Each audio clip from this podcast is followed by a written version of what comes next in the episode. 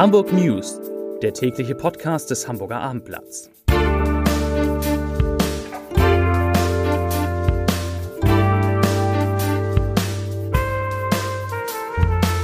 Moin, mein Name ist Lars Heider und heute geht es um die Einführung des Deutschland-Tickets, durch das viele Hamburgerinnen und Hamburger noch mehr Geld sparen werden als erwartet. Weitere Themen. Hamburg zahlt mächtig Schulden ab.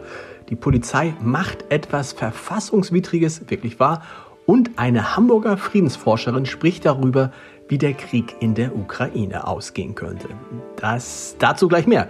Zunächst aber wie immer die Top 3, die drei meistgelesenen Themen und Texte auf abendblatt.de. Auf Platz 3 Faschingskostüme, was Hamburger Schulen und Kitas anmahnen. Auf Platz 2 Streik bei Stadtreinigung, Recyclinghöfe am Sonnabend dicht. Und auf Platz 1 Veranstaltungsverbot auf der Moorweide. Aus für Ron Kalli. Das waren die Top 3 auf abendblatt.de. Für Hunderttausende Berufstätige in Hamburg wird das Fahren mit Bus und Bahn bald erheblich günstiger. Wenn es mit dem sogenannten Deutschland-Ticket am 1. Mai losgeht, werden Sie nicht 49 Euro zahlen, sondern, jetzt kommt's, das Profiticket im Hamburger Verkehrsverbund wird noch günstiger.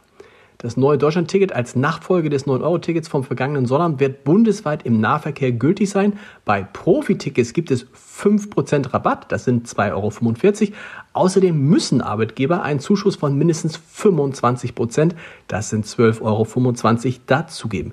Rechne, rechne, rechne. Damit kostet das Monatsticket höchstens 34,30 Euro.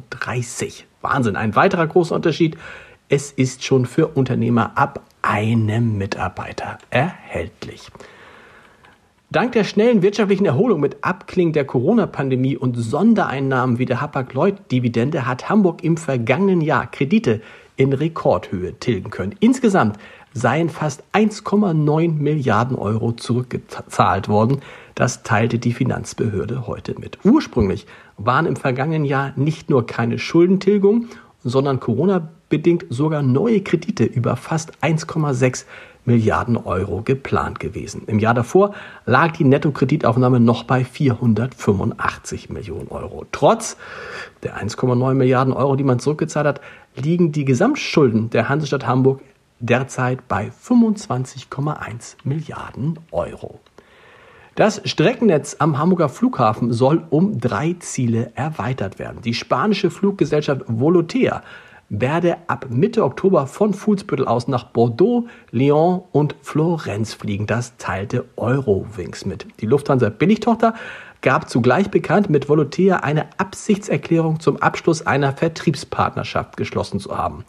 Diese soll mehr als 140 Europastrecken beider Fluglinien ohne Überschneidung umfassen, darunter 40 von Volotea. Wenn die Vertriebskooperation verbindlich vollzogen ist, sollen voraussichtlich ab Ende April die Tickets für die Volotea-Strecken auch über die Eurowings Homepage buchbar sein. Die Regelungen zum Einsatz einer neuartigen Datenanalyse-Software bei der Polizei in Hessen und Hamburg sind in ihrer derzeitigen Form verfassungswidrig. Das gab das Bundesverfassungsgericht heute bekannt. Eine verfassungsgemäße Ausgestaltung sei aber möglich, sagte der Vorsitzende des ersten Senats, Gerichtspräsident Stefan Harbart bei der Urteilsverkündung in Karlsruhe. Mit der neuen Analyse-Software für riesige Datenmengen will die Polizei potenziellen Straftätern schneller auf die Spur kommen. Das Programm durchforstet Datenbanken, um Querverbindungen zu entdecken, die den Ermittlern sonst vielleicht nicht auffallen würden. Schon wieder hat in Hamburg ein Traditionsbetrieb geschlossen, muss ein Traditionsbetrieb schließen, denn nach 90 Jahren hat die Bäckerei und Konditorei Stechmann in Schnelsen aufgegeben. Die Schaufenster in der Frome Straße 34 sind zugehängt. An der Scheibe hängt ein handschriftlicher Zettel, auf dem steht, ich zitiere, Liebe Kunden, aufgrund von Personalmangel und Krankheit sind wir leider nicht mehr in der Lage, das Geschäft fortzuführen. Wir danken Ihnen alle, Ihnen, Ihnen allen für die Treue in den vergangenen Jahren, Ihre Familie Stechmann und Team. Zum Podcast-Tipp des Tages, den gibt es natürlich auch noch. Ursula Schröder ist eine der renommiertesten Friedensforscherinnen in Deutschland.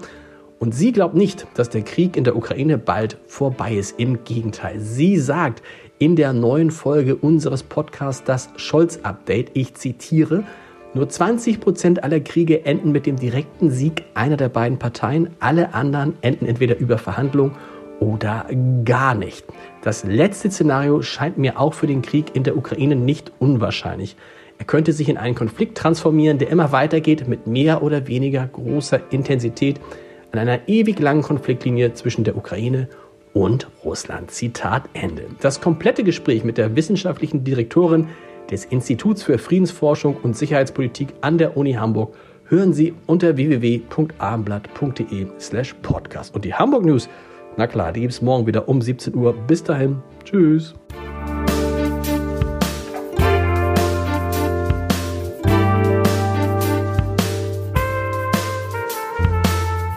Weitere Podcasts vom Hamburger Abendblatt finden Sie auf abendblatt.de slash podcast.